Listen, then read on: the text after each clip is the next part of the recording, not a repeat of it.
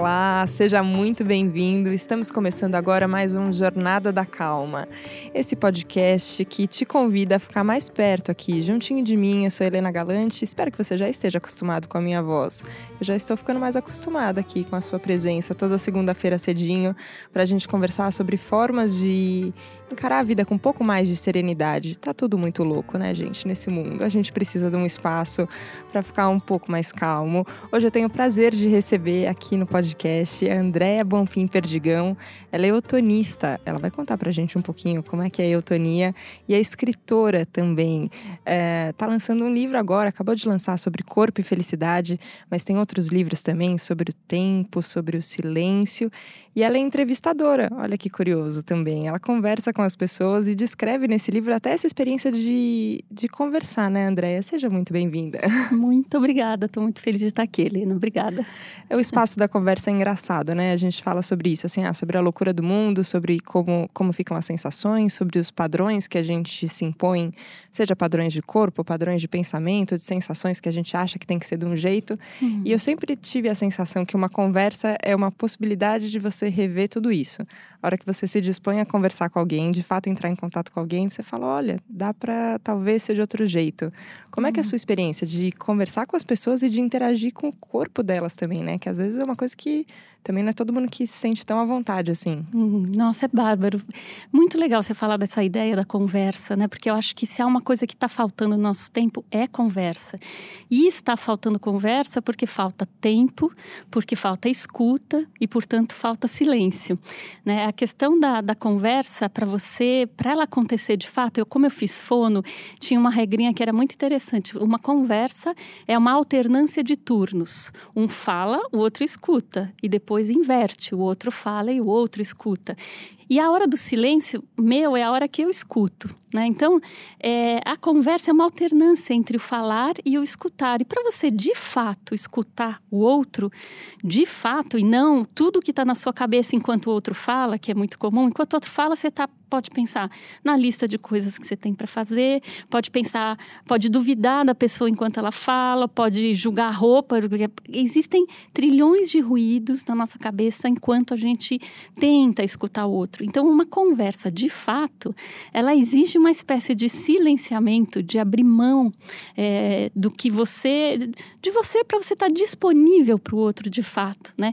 Então, eu acho que a conversa é um super exercício que todo mundo devia fazer um pouquinho, é, que é essa parar um pouco, dar esse tempo, fazer essa pausa, dar esse break na nossa correria, escutar o que o outro tem a dizer de fato, né?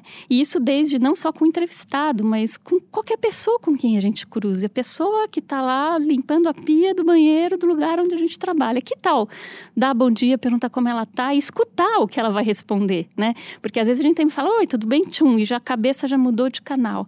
Então a conversa é um exercício que, se a gente quiser, pode ser um exercício espiritual também, né? De estar tá de verdade disponível para se interessar pelo outro, ter curiosidade pelo outro, ouvir o que ele diz e a partir dele, disso dizer alguma coisa, né? E eu acho que isso acontece numa entrevista também, fundamental. Eu tenho que contar para quem não está aqui no estúdio com a gente, está só ouvindo Jornada da Calma e tem a voz, e a voz é um instrumento incrível de, de comunicação toda, mas Sim. o seu corpo inteiro fala coisas. A hora que você fala do momento do silêncio da conversa, parece que você dá uma relaxada, até para contar o que, que é que acontece, assim. Uhum. E eu percebo isso, assim, quando a gente está falando, tem uma coisa ativa no nosso corpo. Uhum. Tem os pensamentos concatenando e você quer fazer sentido, você quer fazer uma, falar uma frase de efeito, ou você uhum. quer fazer uma pergunta que arrase, não sei o quê. Uhum. Na hora que você está ouvindo, desse jeito que você falou, ouvir de verdade, assim, ó, uhum. silencia a voz da sua mente, uhum. escuta o que a pessoa está falando, não importa se você concorda, se você não concorda, Exatamente. não é sobre isso, é sobre ouvir. Parece que o nosso corpo dá um outro sinal. Como é que a gente aprende a ficar atento a esses sinais que o corpo dá para perceber se a gente está ouvindo ou se a gente está falando em silêncio na nossa cabeça? Olha, é uma super boa pergunta que não é fácil de responder. Né? Na verdade, é, não é fácil de responder porque não é fácil de praticar. É, eu acho que realmente o, o, diálogo, aliás, se a gente olhar para o nosso país ou talvez para como o mundo, né, como o mundo está, o diálogo é quase está quase em extinção também, né? É, então é uma prática. Primeiro, é uma prática que tem que ser voluntária, porque se a gente no piloto automático, né? A gente, então, a primeira coisa para acontecer isso é uma decisão, é uma escolha. Eu quero aprender a escutar o outro enquanto ele fala. Então, é, é uma decisão consciente, intencional de estar presente enquanto você fala com outra pessoa. E aí sim, se você estiver disponível, começam a jorrar informações do outro para você. O corpo, como você falou. Você começa, se você de fato escutar e olhar, você pode perceber que aquela pessoa aquele dia está um pouquinho triste, ou que aquela pessoa está falando uma coisa, mas ela pode estar tá cansada, ou que às vezes não bate o que a pessoa está dizendo com o que você está percebendo, porque ela está pode estar tá forçando uma coisa, mas o corpo está dizendo outra, e às vezes não, é claro, a pessoa está expandindo, é, assim como a fala dela está expandindo em alegria, empolgação, prazer e tudo, o corpo dela está totalmente aberto e ocupando o espaço né, ao redor dela também. Então, é, eu acho que é uma prática isso, de você intencionalmente se dedicar a isso, quero ouvir, quero estar aqui, pode começar com você sentindo o seu corpo primeiro, tá? Deixa eu ver como é que eu tô sentada, como é que eu tô, meu corpo tá se apoiando na cadeira, como é que eu tô sentindo, como é que eu tô respirando. Só isso parece uma bobagem, mas só se, se, você der uma respirada inteira, consciente, uma, uma entrada de ar e a sua respectiva saída de ar, às vezes só isso é o suficiente para te trazer de volta, te deixar aqui, né, agora e você começa a escutar o outro de um outro jeito, né? Eu digo para as pessoas, às vezes, gente, é eu sei, não dá tempo de meditar, não dá tempo disso, eu sei, mas então assim, você vai abrir a porta, pega a mão na maçaneta e sente a maçaneta. Aqueles três segundos, sente a frieza, a temperatura da maçaneta, sente a sua mão na maçaneta, sente o movimento que você tem de fazer e abre a porta. Às vezes só isso tchum, se reúne, te reúne de novo para dentro do seu corpo, para a sua inteireza, e você já vai em outro estado de presença, se encontrar com as pessoas, né? Então é um, é um exercício, eu acho que é uma prática que, é uma que vale muito a pena. Ainda não tão Acho que a gente tem muitas linhas, claro, claro que estudam, mas, por exemplo, fiz faculdade de comunicação, né? Jornalismo. Hum. E, e, em algum momento ali na faculdade você aprende a. Agora eu não vou lembrar a porcentagem, né? Isso acontece com as informações que a gente vê na faculdade. Você lembra um número, mas não lembra mais ou menos. Ah, 80% da comunicação é não verbal? Será que é hum. nessa ordem, assim? Mas uhum. enfim, em algum momento isso se fala ali. Uhum. para você entender que, ah, o que pode dar de ruído na comunicação, às vezes o jeito que você fala, ou a imagem que você escolhe, uhum. enfim, tem muitas coisas que não são só as coisas ditas. Sim. E parece que a gente passa batido por essa informação. Uhum. Porque, na verdade, a gente sabe perceber, né? A gente gente uhum. fica perto de uma pessoa e ela não necessariamente está falando, mas a gente está sentindo esses sinais que você estava comentando. Uhum. Mas a gente treina pouco ou estuda pouco para fazer isso. Sim. A eutonia acaba sendo. Eu queria que você explicasse primeiro para a gente a eutonia, porque também antes de uhum. começar aqui a entrevista eu já uhum. perguntei. Me explica é. melhor, Andréia, o que, que é eutonia? É, e, e ela trabalha com, com essa comunicação que envolve o corpo, a fala e essas outras coisas que são é, mais sutis, mas que a gente consegue perceber? Muito, muito. Olha, com a fala não sei se tanto, mas a eutonia, o nome eutonia, é, vem do grego e quer dizer tônus bom, tônus equilibrado. E tônus é o grau de tensão da musculatura. Eu, pessoalmente, acho esse nome pequeno para o que é eutonia, porque ela não trabalha só com a musculatura, ela trabalha com o ser inteiro. Em termos de tecidos, ela vai trabalhar com a consciência do esqueleto ósseo, com a pele, com os músculos, com a percepção das vísceras, com a sua sensação do peso, leveza do corpo, né? A, a tensão adequada a cada gesto cotidiano que você faz. Então, a eutonia é um trabalho de percepção corporal tão refinado, tão apaixonante que vai ajudando. As, algumas pessoas me dizem: Nossa, quando eu venho para a sessão, é como se eu voltasse para mim mesma, é como se você me contasse como é que está o meu corpo. Mas não é incrível que a gente precise de alguém para nos contar como está o nosso corpo? Pouco inacreditável, mas que bom que tem alguém que, que pode ajudar. Que bom eu que penso isso. Alguém. Sim, sim, com certeza. Que bom que tem esse recurso.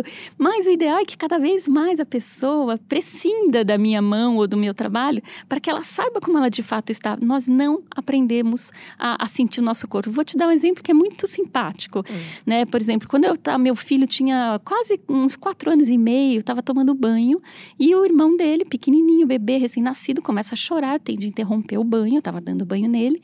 Pego o mais novo e eu estava morto morto de fome, começa a dar de mamar, toca o telefone, aquela coisa. Tudo acontecendo Tudo ao mesmo acontecendo. tempo. Aí eu volto pro banheiro e falo, filho, hoje eu não vou poder te dar banho. O Felipe acordou, preciso dar de mamar para ele. E aí ele fala assim: não, começa a chorar, claro. E aí fala assim: mas eu não sei onde é que passa o sabonete. Aí eu falei: filho, onde tiver pele, passa o sabonete. E aí ele olhou assim pro corpo dele, mas tem pele no corpo inteiro. eu falei, então, filho, é isso mesmo. Você vai seguindo a pele e vai passando o sabonete onde tem pele. Então, é, é, esse tipo de coisa. Claro que eu só pude falar isso porque eu era uma eutonista, senão eu não ia claro. ter essa ideia. A, a, a eutonia é essa reapropriação da gente mesmo, dos nossos tecidos. Sentir que tamanho tem a minha perna, que tamanho eu ocupo é, que espaço eu ocupo no mundo em termos de corpo, né? E isso vai dando uma referência muito interessante para a gente se relacionar com a gente mesmo e com o corpo do outro. E vai afinando a nossa escuta do nosso corpo de novo, como, por exemplo, estou cansada, hora de parar, uhum. né? Que é uma coisa que a gente não sabe fazer. A gente, Nossa, quantas pessoas vão se atropelando, Sim. né? Então, assim, a gente, tô cansada, então vou fazer uma pausa. Esse tipo de escuta e de respeito, a eutonia incentiva muito. E olha, com muita as pessoas recebem isso com muita resistência, porque a gente está no oposto da jornada da calma, a gente está na jornada diária da pressa, da velocidade, Sim. né? Então imagina falar em pausa, falar em descanso, falar em, imagina, eu quero correr eh, na própria próxima maratona, como é que eu vou repousar? Eles não tá nem aí se está com tendinite, se está com dor no calcanhar, se teve uma fratura de, de esforço, não. Então, é, é um, a eutonia convida a pessoa a olhar o seu próprio corpo com mais gentileza, sabe? Escuta, como é que eu estou tratando o meu corpo? Sem julgamento, mas observar o que de fato está acontecendo.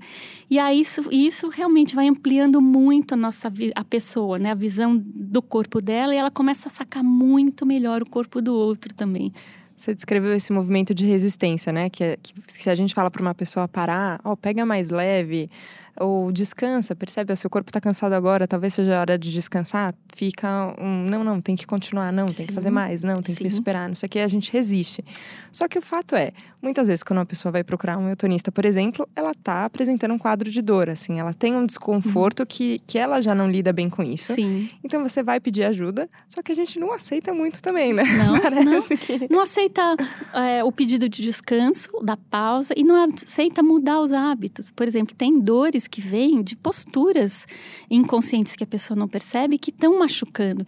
Então a gente tem que fazer todo um estudo com essa pessoa. O que, que você faz, o que você trabalha, qual é a tua posição de trabalho, ou se é um atleta, como você pisa, você vai olhar o pé, a pisada, e você começa a dizer: olha, faz assim, experimenta fazer assado, tenta sentar desse jeito, põe. O máximo que as pessoas topam fazer é subir a altura do computador, sabe? Assim.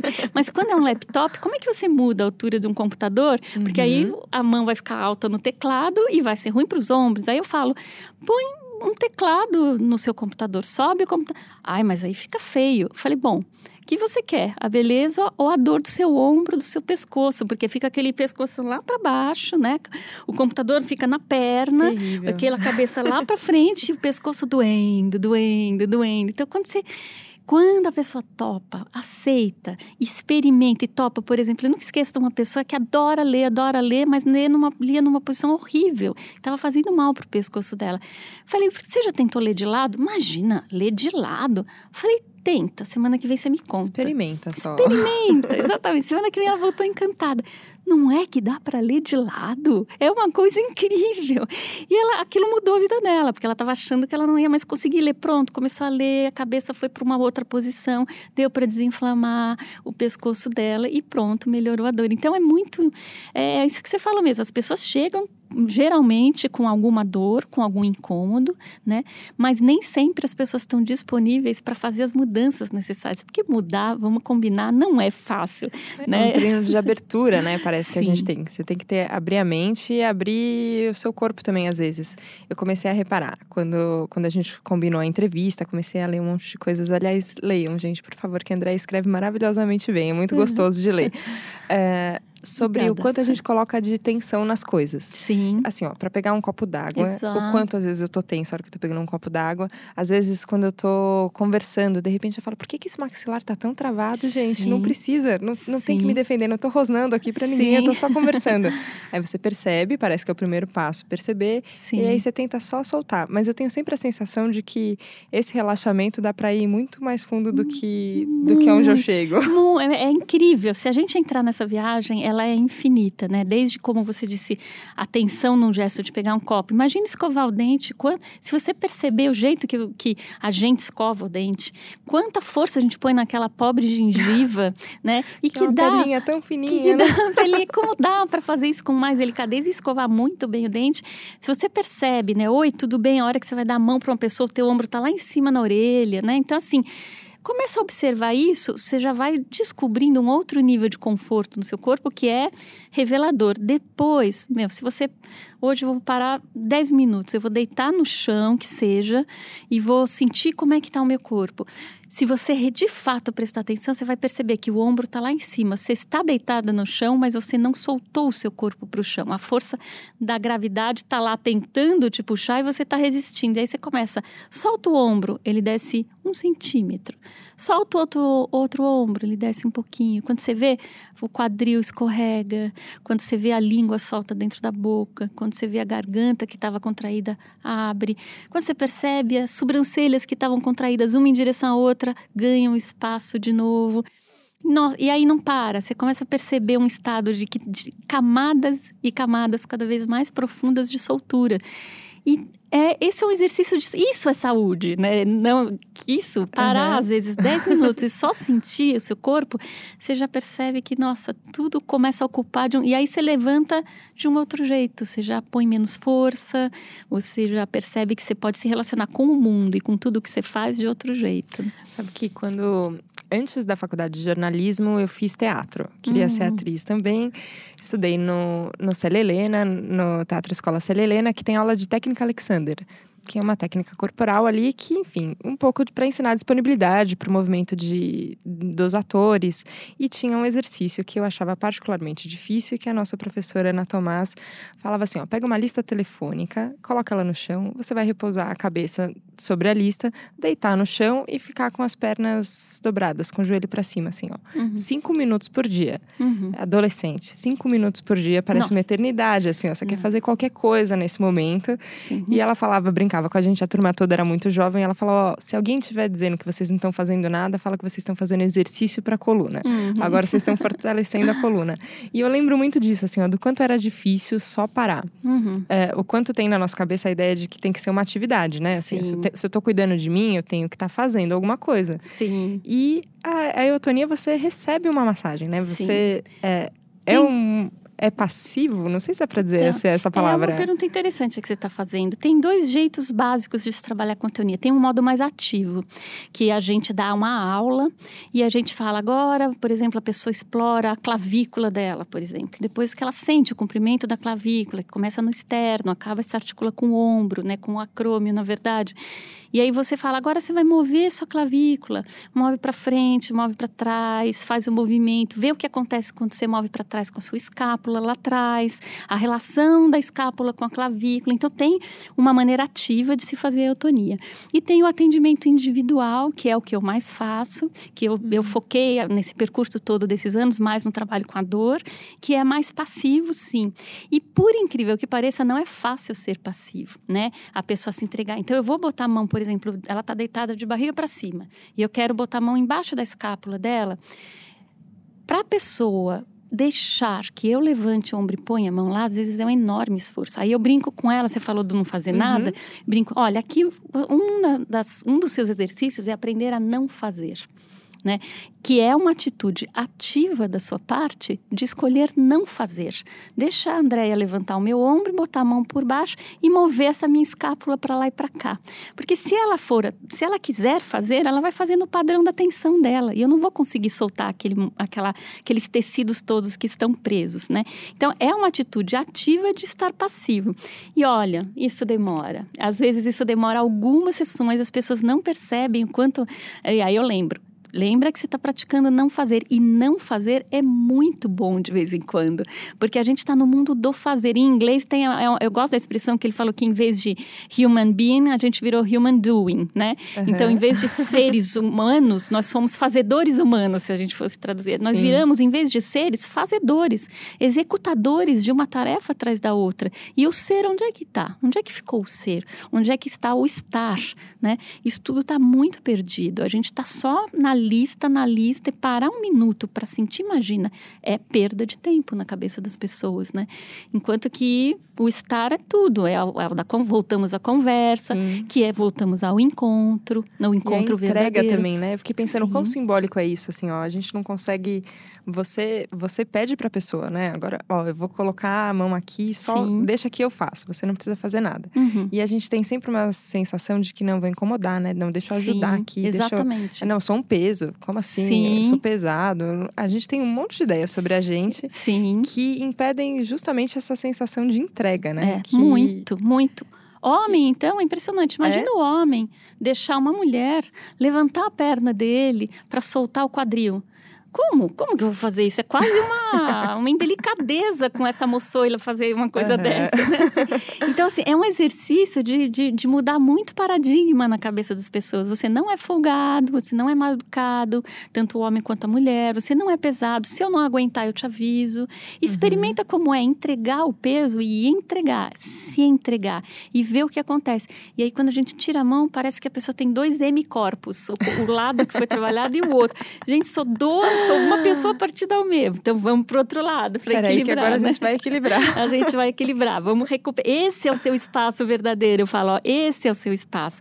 E não tudo o que você perdeu pelas tensões, pela correria, pela má postura, pelo estresse, né, pelo uso contínuo de uma certa e eu tenho posição. sempre a, agora é a impressão, você me disse se é certo ou não, que a gente está sempre se contraindo e se diminuindo. Que Sim. nunca é uma coisa que a gente está ocupando mais espaço. Parece que é sempre assim muito apertadinho, assim, a voz não sai, o corpo é. não não sai, o corpo não mexe. É. E a hora que você parece que ganha, espaço cresce, né?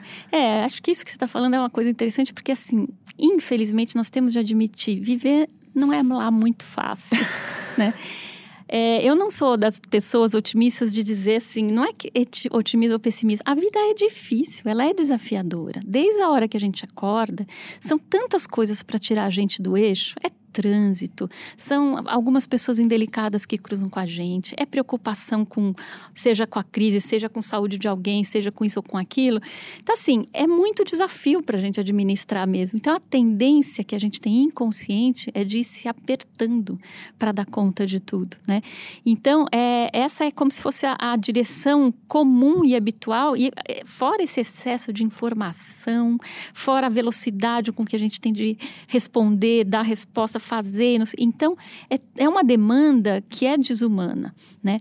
Para você conseguir sair dessa compressão, é, é, preciso um esforço atento, voluntário, de novo, voluntário e intencional da sua parte de falar: opa, descompressão. E e abre o espaço de novo, respira outra vez, engole a saliva, engole a comida, porque a gente nem engole a comida. Tem gente que gente, às vezes a gente nem mastiga a comida, né? É então assim, tudo para, respira, sente, sente o que você tá, sente o gosto. Quantos de nós almoçamos respondendo mensagem no WhatsApp, né? Eu já vi, eu almoço lá perto do consultório às vezes, gente na mesa tem quatro, cinco pessoas, eles não estão conversando, cada um está no seu celular, né? Em vez de se sentir a comida que eles estão botando na boca, a textura, o sabor, olhar um para o outro, conversar, comentar da comida, da vida, do que quer que seja, né?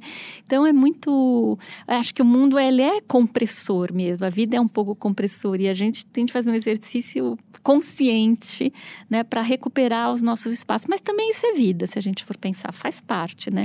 Ganhar espaço, perder, ganhar, perder. Tem um movimento, né? A gente fica pensando, procurando uma coisa estática que não existe também. E até perceber o quanto o nosso corpo está em movimento, mesmo quando a gente acha que ele está parado, também é Sim, é importante. Perfeito. Mas eu fiquei pensando no que você falou de, de ser um movimento voluntário, né? Uhum. Uh, e quando a gente começou aqui o Jornada da Calma, que agora já, enfim, temos ouvintes muito queridos que mandam mensagens sempre pra gente. Mandem, porque é muito gostoso saber como como tudo que a gente conversa aqui chega até vocês, eu sempre penso assim: a pessoa parar para se dedicar meia hora para falar, ó, oh, eu vou mudar o ritmo. e, e, e, você muda o ritmo, assim, né? Podcast é uma coisa gostosa porque você tá ouvindo. Uhum. É, tem gente que conta às vezes que tá ouvindo, lavando louça, ouvindo uhum. e dirigindo para casa, não sei o que. Tem horas que a gente para só pra ouvir mesmo, assim. Sim. Mas você dedicar um tempo para falar: olha, agora eu vou mudar a velocidade com, com que eu tô lidando com as coisas. Uhum. Agora eu você começa a perceber que é possível. Porque às vezes eu tenho a sensação no mundo que é impossível. Uhum. É isso que você falou, vai comprimindo, vai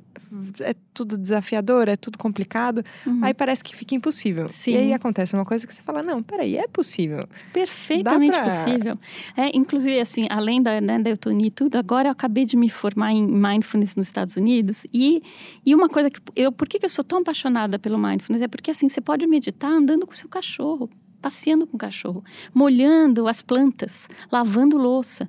O que, que é essa, essa meditação da, da percepção de si mesmo e da atenção? É você eu tô lá passeando com a minha cachorra, eu sinto o vento bater na pele do meu rosto, eu sinto cada vez que ela breca, eu breco com ela porque tem gente que vai puxando o cachorro.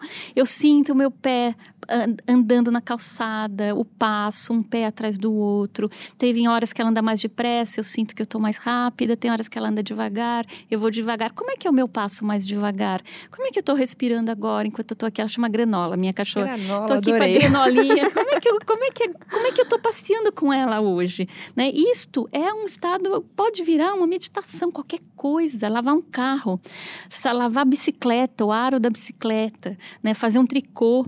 Tudo isso, se você tiver é, intencionalmente atento ao corpo, ao gesto, às sensações que você tem enquanto faz aquilo, né? ao som de um passarinho que começou a cantar atrás de você enquanto você está andando com o cachorro. Isto tudo é um exercício estamos desacelerando, estamos fazendo esse parênteses no rolo compressor da nossa cidade da vida, né? E da nossa mente, que às vezes a gente também pode estar no meio do campo, um lugar paradisíaco e a cabeça lá a milhão.